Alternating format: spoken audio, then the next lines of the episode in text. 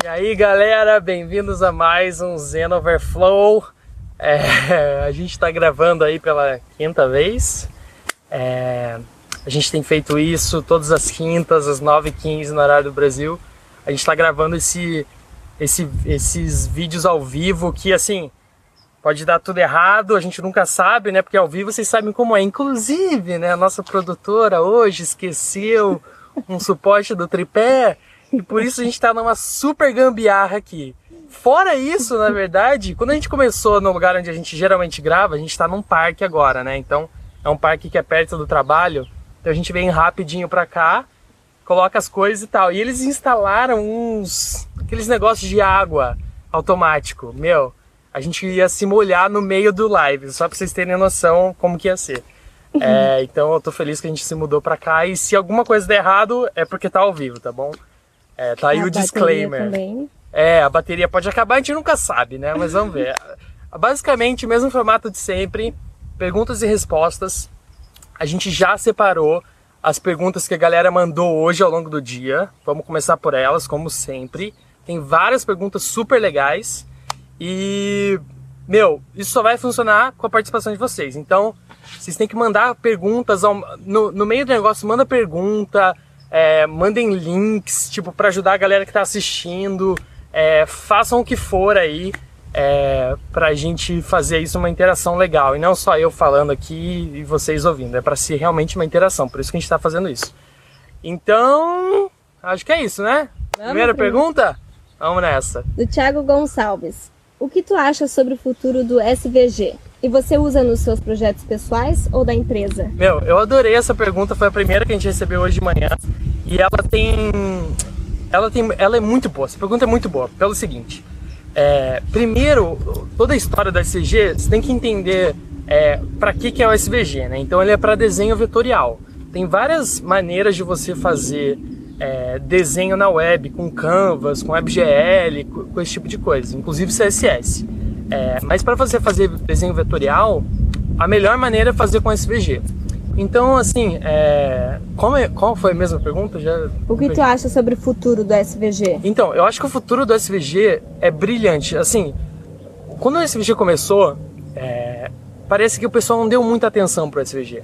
É, então, por exemplo, quando é, o que é muito comum hoje, a maneira que você faz, por exemplo, a tua biblioteca de ícones, como que o pessoal faz? Eles pegam e geram uma fonte com todos os ícones e aí usam essas fontes para colocar os ícones. Então, a ideia por trás desse pensamento é que você concatena todos os ícones em uma fonte só, que você só vai trafegar uma vez pela, pela rede. Né? Então, é, é bom para performance esse tipo de coisa. E o GitHub foi um pioneiro nisso, inclusive. Um dos, né? E aí a galera. é, só que o jeito que renderiza os ícones usando fonte não é da melhor maneira. Assim, dá pra ver assim, de olho, sem dar muito zoom, você consegue ver a diferença de ícones renderizados com fonte e ícones renderizados com SVG. Então o próprio GitHub, recentemente, acho que foi alguns meses atrás, mudou todo o esquema de ícones deles para SVG, ao invés de usar fontes. E aí, é, isso tem uma implicação em termos de performance, que é a seguinte: com mais SVGs isolados, né, você pode concatenar tudo num só, mas com mais SVGs isolados, você está trafegando muito mais requests pela rede. E quanto mais requests pela rede você trafega é, de forma paralela, é pior, né? Porque você bloqueia outros requests é, que, que poderiam estar sendo feitos em paralelo.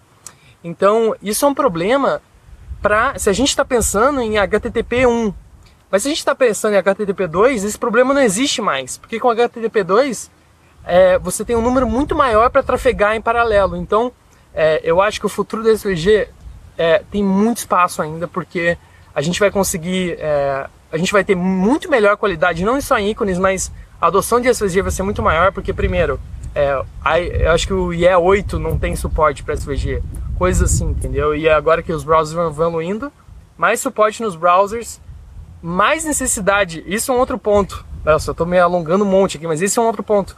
É, a densidade de pixels nas telas estão aumentando. Então, se você tem um MacBook Retina, você vai ver a maioria dos ícones do- e as imagens de outros sites meio toscas, assim, meio pixeladas. Por quê? Por causa da densidade de pixels que é maior é, nesses tipos de monitores. Então, os monitores estão evoluindo, é, o, o suporte para os browsers estão evoluindo e com HTTP2 o problema de performance não existe mais.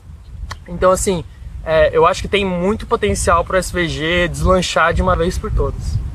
E você usa nos seus projetos pessoais ou da uso, empresa? Uso, uso. Inclusive, é, o designer do, do, do, time que eu trabalho, o Vitor, se ele estiver vendo aí, é, ele sempre me enche o saco de tipo, Zeno, vamos trocar de fonte para SVG, vamos trocar de fonte para SVG, porque é nítida a diferença é, do, do ícone sendo renderizado, a qualidade do ícone sendo renderizado. Então, é, eu tento usar, principalmente para logo, é padrão, hoje eu uso só SVG, é, mas para biblioteca de ícones, é, eu quero ir nesse training de, de tentar fazer toda a família de ícones em SVG. Só preciso descobrir ainda a melhor maneira, melhor tooling para tudo isso.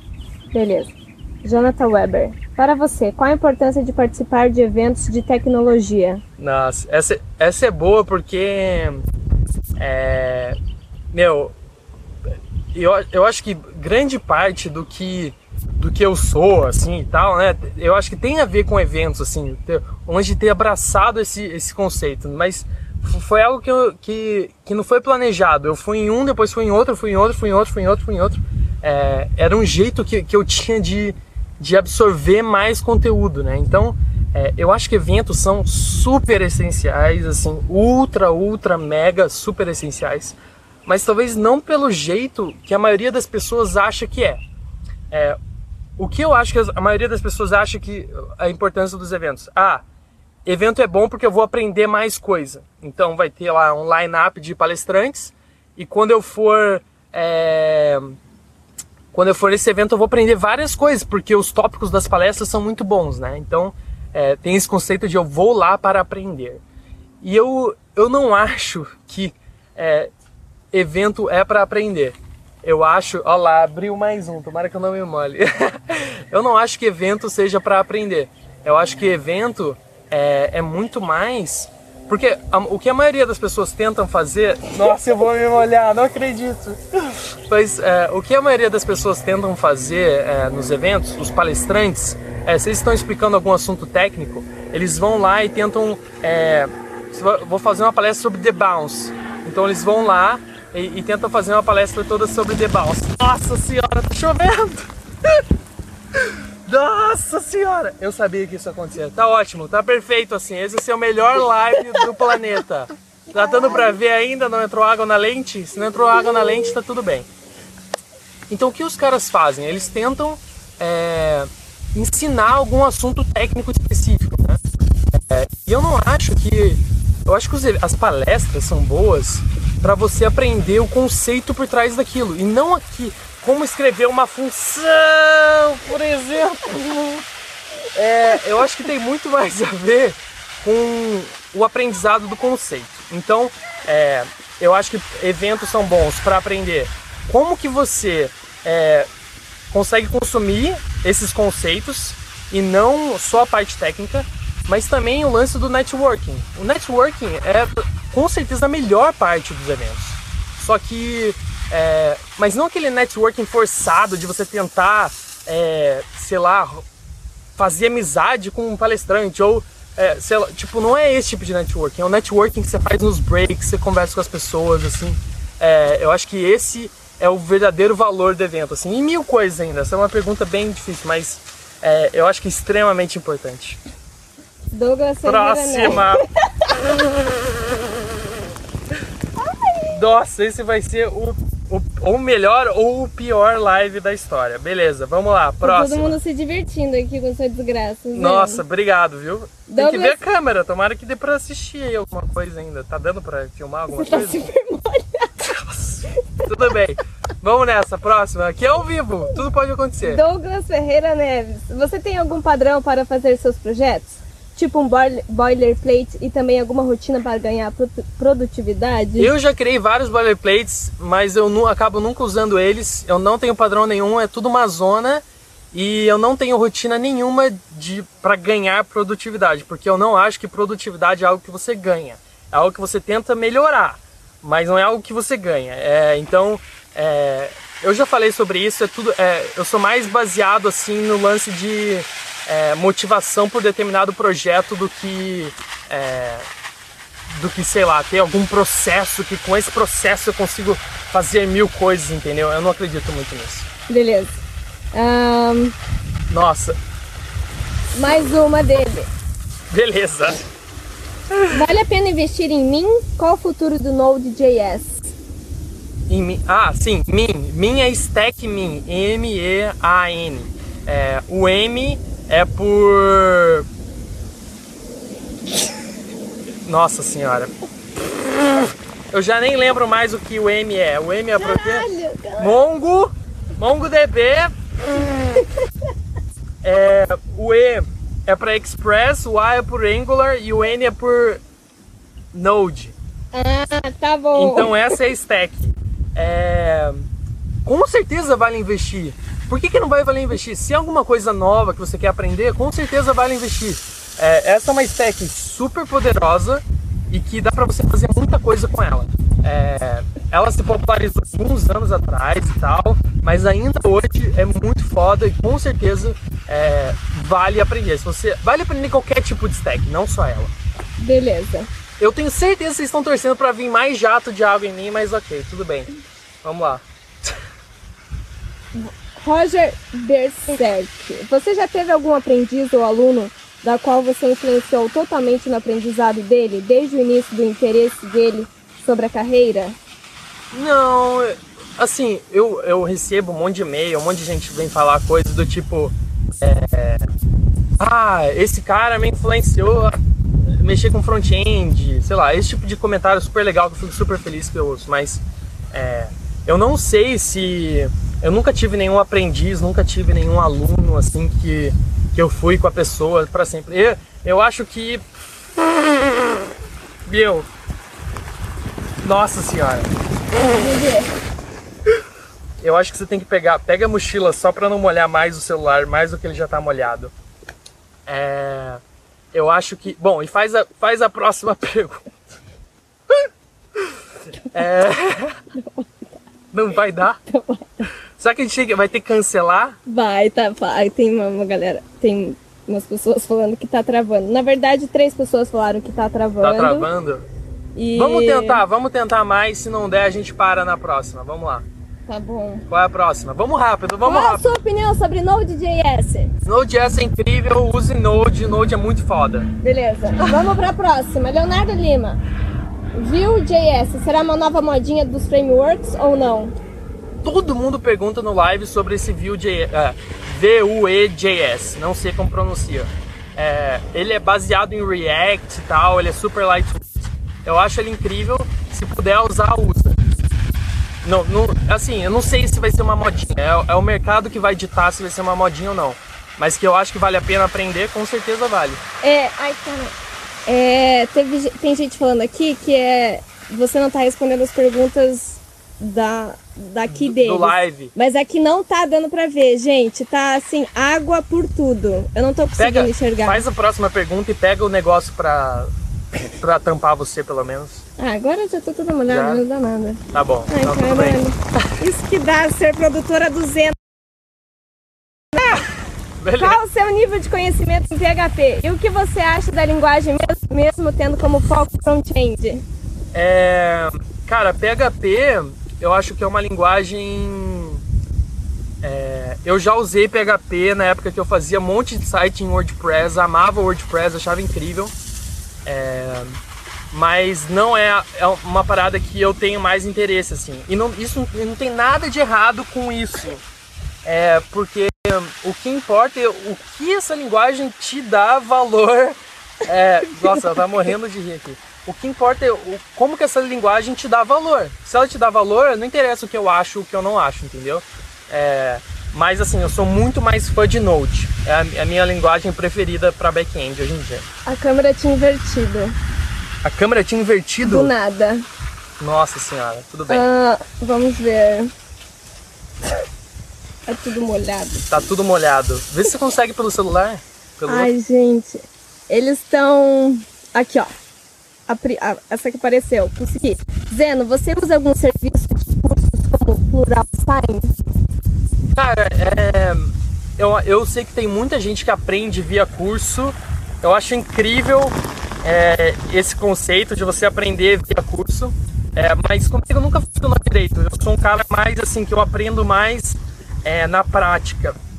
Então, é, o Plural Site é foda, Code School é foda, tem muitos outros sites, o Alura do Brasil é muito foda.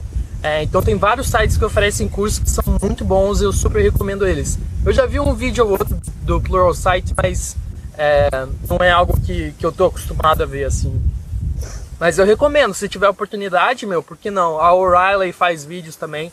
Tem, tem vários bons. Você tá falando que não dá para entender nada, tá travando muito. Tá travando muito?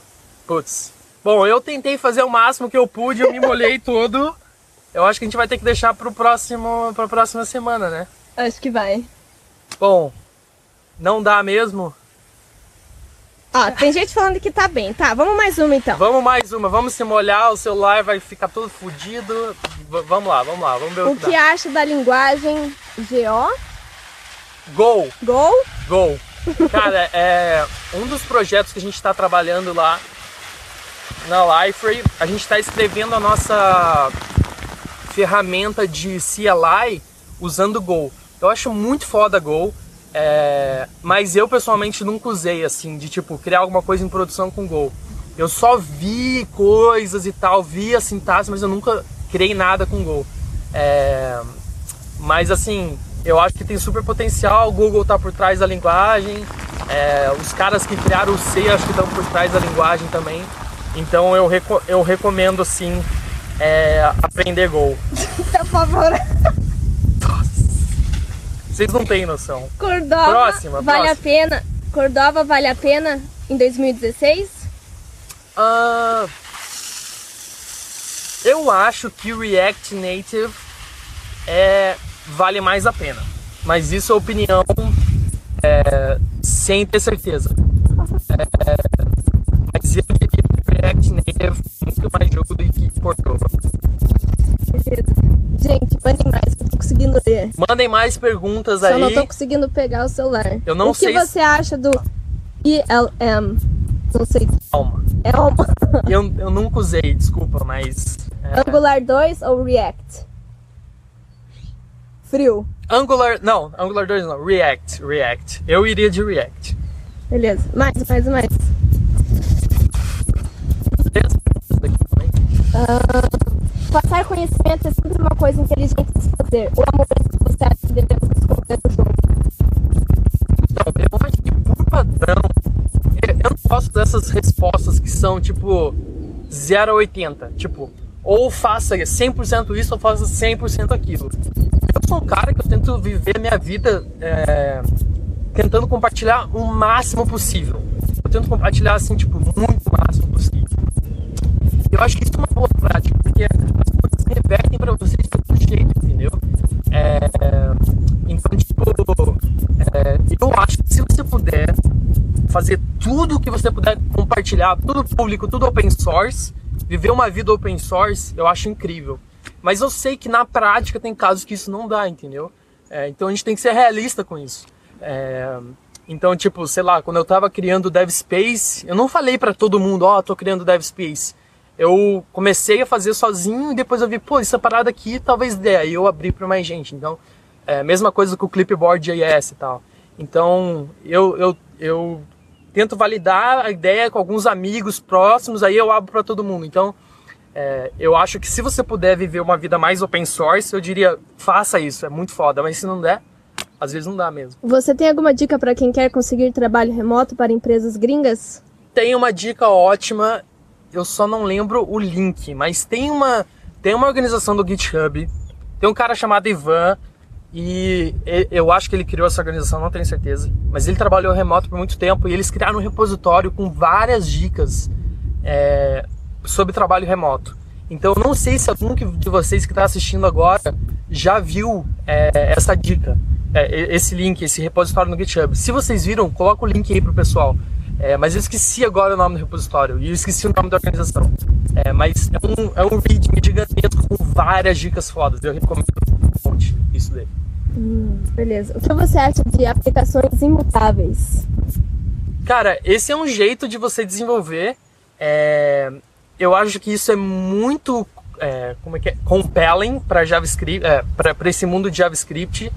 E eu acho que se você conseguir colocar aí mil podcasts, por exemplo, no teu projeto, escrever os seus componentes em React imutáveis, é, eu acho que isso é muito legal.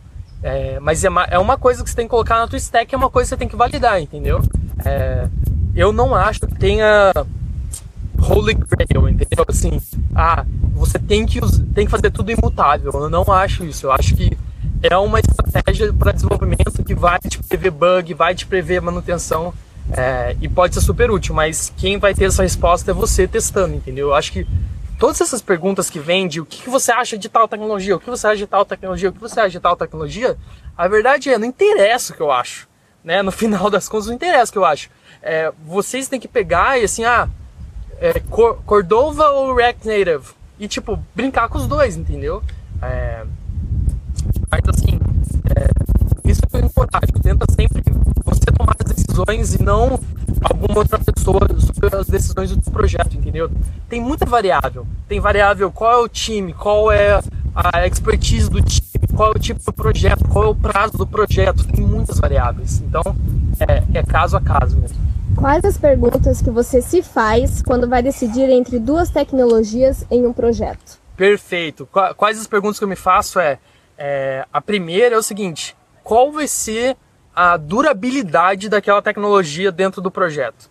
É, então, se eu estou fazendo uma coisa que eu quero que é, é um projeto que pô, tem que, é um projeto que tem uma longevidade de 2, 3, 4, 5 anos. Então eu tenho que procurar uma tecnologia que eu consiga sentir que tem qualidade suficiente para que é, aquele projeto consiga se manter naquela tecnologia, entendeu? E isso e também depende do nível de maturidade da tecnologia que você vai usar. Então, por exemplo, é, vamos, sei lá, chutar alguma coisa que antes era é, estável por muito tempo. Então, o Node, por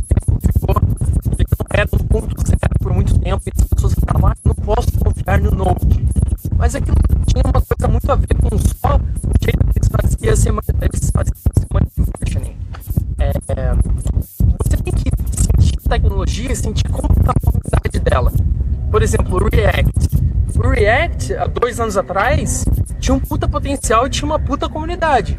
Mas ele ainda não estava maduro, assim, suficiente, sabe? De você sentir, tipo, pô, o projeto ele vai ter uma API mais estável e que se quando ele mudar de versão, eu, eu vou conseguir confiar que ele não tenha um, um super retrabalho. É o que está acontecendo no Angular 1 pro Angular 2, entendeu? Um puta retrabalho para a galera migrar para essa nova versão. É, então, assim, eu acho que essa é a maior, a maior pergunta que você tem que se fazer. Qual é a longevidade, a durabilidade, qual é a longevidade do projeto que está criando e qual a durabilidade do que você está escolhendo. E tentar combinar as duas coisas. Às vezes você tem um projeto que tem uma é, longevidade pequena. Por exemplo, ah, isso aqui eu vou lançar um hot site para uma campanha de marketing que só vai durar um mês. Então, ah, eu posso usar, sei lá, uma coisa que está super na moda agora e que, sei lá, ninguém é, ainda também tem um estável, mas tudo bem. Então você usa isso. Mas tem um projeto que, putz, você, sistema vai implementar numa empresa gigante. Então, tentar usar algo mais estável, que tenha mais comunidade e menos mudança de API. Mudança de cidade ou trabalho remoto? Ah, depende do teu objetivo, sabe por quê? É, cara, eu acho trabalho remoto fantástico. Primeiro, você ganha em dólar. É, e o dólar, como tá, como tava, não estou acompanhando direito, tá gigantescamente diferente. É, então esse é um puta fator para você pensar sobre trabalho remoto. Mas trabalho remoto não funciona para todo mundo. É, trabalho remoto é, tem gente que não consegue. Eu trabalhei um ano remoto e mas eu trabalhava para Liferay. É, a galera ainda estava no Brasil, só que não tinha escritório no Rio de Janeiro, que é onde eu morava. É, então é, era muito foda, assim, tipo eu, eu gostei do começo, mas aí ao longo do tempo eu já tava assim, puta, eu odeio trabalho remoto. É, então, o lance de você escolher trabalhar remoto tem muito a ver com qual é o teu perfil e mas com certeza tem várias coisas boas. Mas se você puder optar escolher trocar de cidade, eu acho isso a coisa mais fantástica do mundo. Você trocar de cidade, o que eu aprendi, eu sou de Curitiba, o que eu aprendi me mudando de Curitiba para o Rio foi gigantesco. O que eu aprendi depois do Rio, do tempo que eu passei em Recife, as viagens que eu fazia para Recife, foi incrível. E o que eu aprendi de lá para cá agora, do Brasil para cá, tá sendo incrível. Então eu acho que você mudar de cidade, é, esquecendo todo o lado técnico, é muito bom para você, entendeu? Para você entender como que você funciona e tal.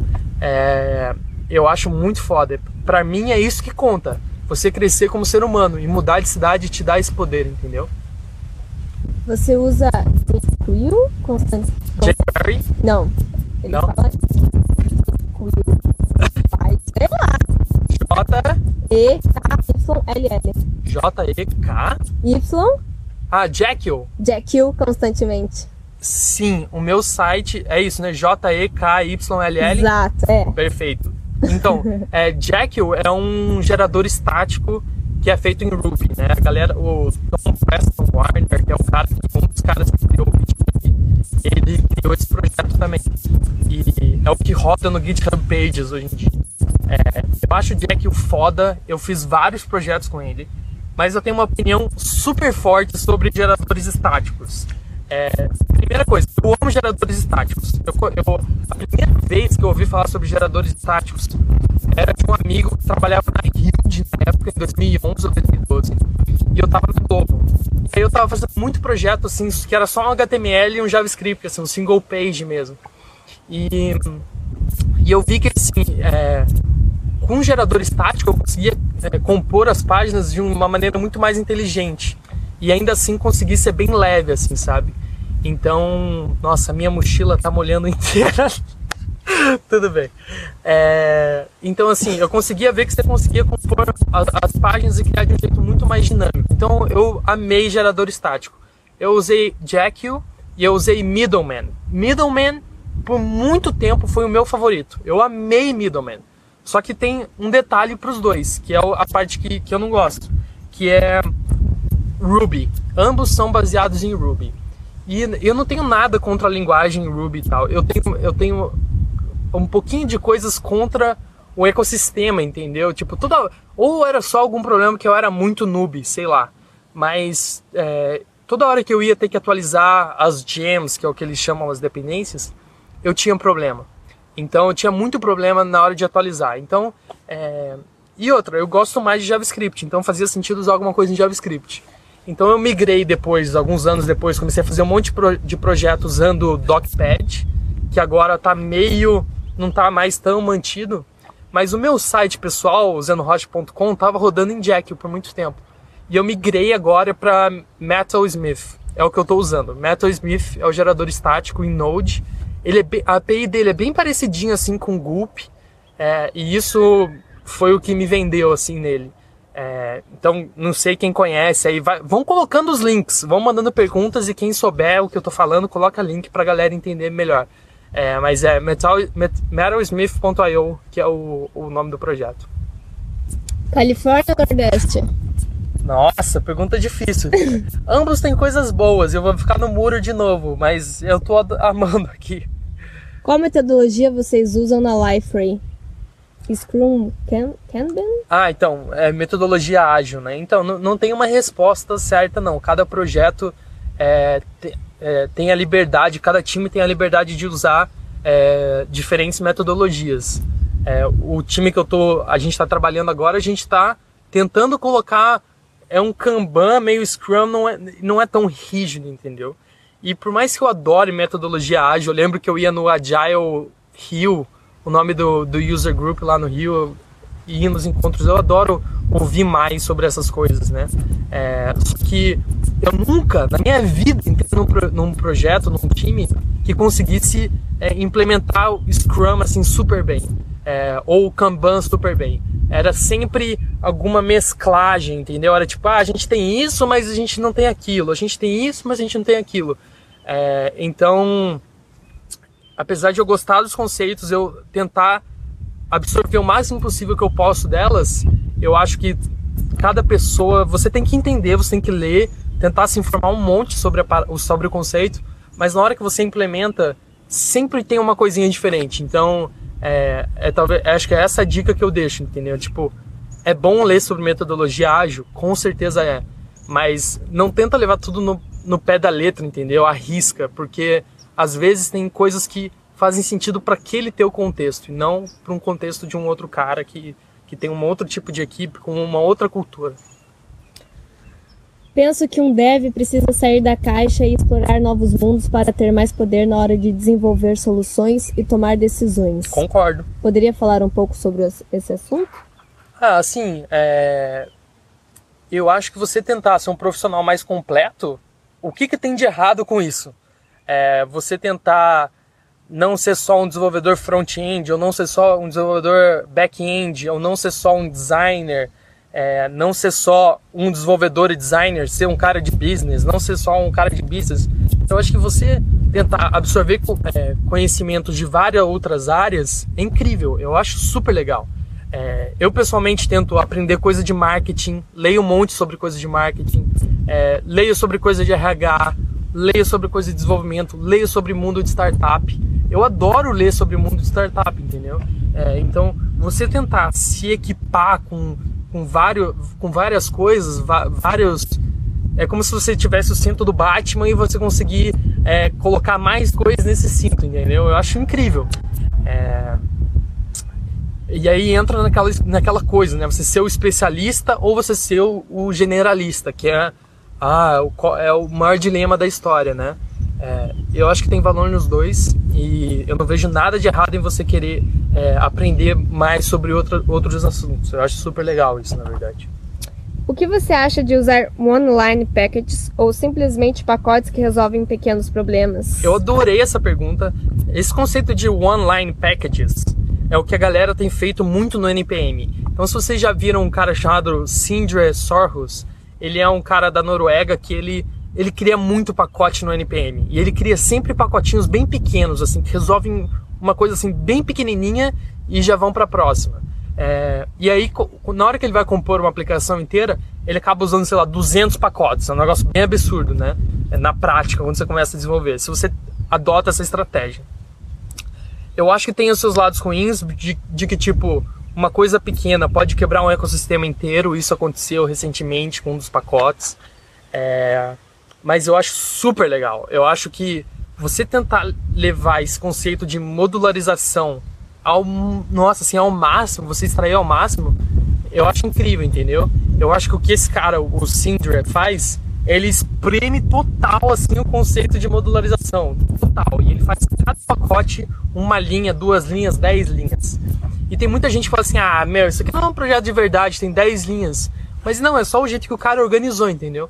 Então eu acho que é, é mais uma escolha de organização do que qualquer outra coisa. Eu acho incrível. Eu queria poder fazer mais isso também. Eu acho que é uma parada de costume. É, modularizar é a chave, assim, para você criar softwares bons. É, porque você nunca vai conseguir, tipo, você tem um code base gigantesco com um monte de coisa, é, beleza, funciona, entendeu?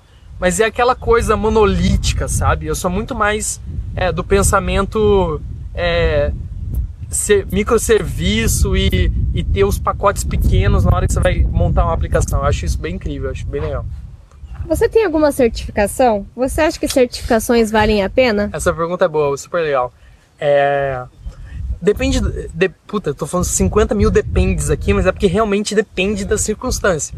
É, certificação, se você está num mundo que é totalmente enterprise, onde as empresas que você quer trabalhar elas são totalmente é, empresas é, que esse é o único jeito de você subir na escadinha é, corporativa da empresa tendo certificação, então faz sentido, entendeu?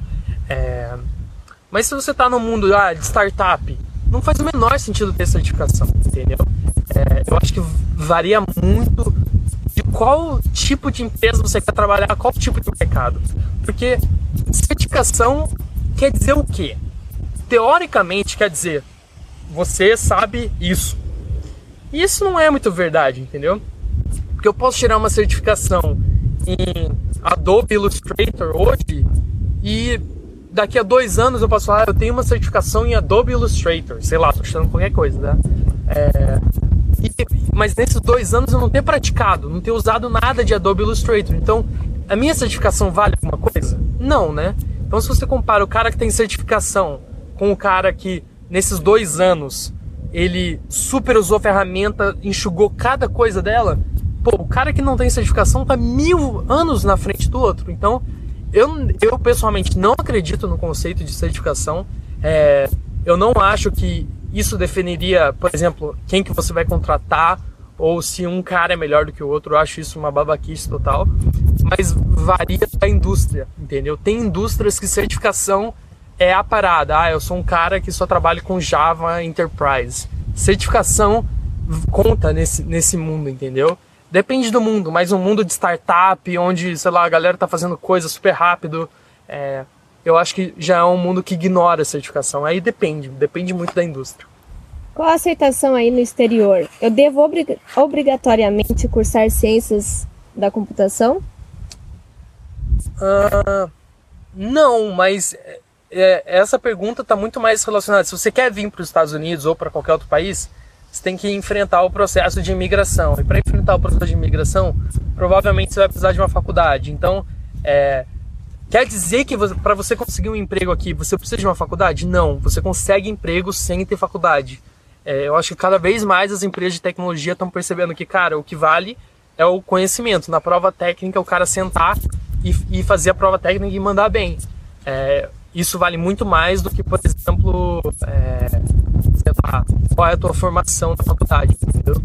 Mas se você já está aqui, isso não é um problema. Mas se você ainda está no Brasil e você quer ir para outro país, então talvez isso seja um problema, porque na hora de você precisar ir para outro país, você vai ter que ter um curso, um curso, vai ter que ter uma formação na faculdade. Então, é, vai, qual é o teu objetivo? Se você souber qual é o teu objetivo, é, e qual é a tua situação imigratória se você tipo pesquisar beleza quais são as maneiras que são para eu ir para determinado país é isso que vai definir se vale a pena ou não fechou fechou então beleza galera nossa o episódio o episódio nossa já tô achando que eu tô num, num seriado né o episódio de hoje falta cinco minutos Falta... mas a bateria tá bom é Independente, galera, obrigado de novo, mais um episódio, acho que foi foda, com todas as, as coisas que aconteceram.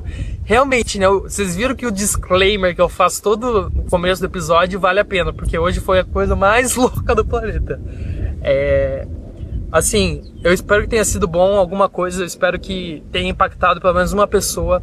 Esse é o objetivo dessa live que a gente está fazendo, é, é, levar água na cara e, e continuar gravando, porque é, essa é a ideia, entendeu? Tentar passar algum tipo de valor para vocês, algum tipo de, de lição é, que possa ajudar é, na carreira de vocês, nesse mundo front-end, no mundo de tecnologia, independente de qual mundo seja o teu. Então, se, se isso ajudou alguma coisa, manda um comentário, faz alguma coisa, dá um like aí, compartilha. Sabe uma coisa que é legal? Taguear o teu amigo.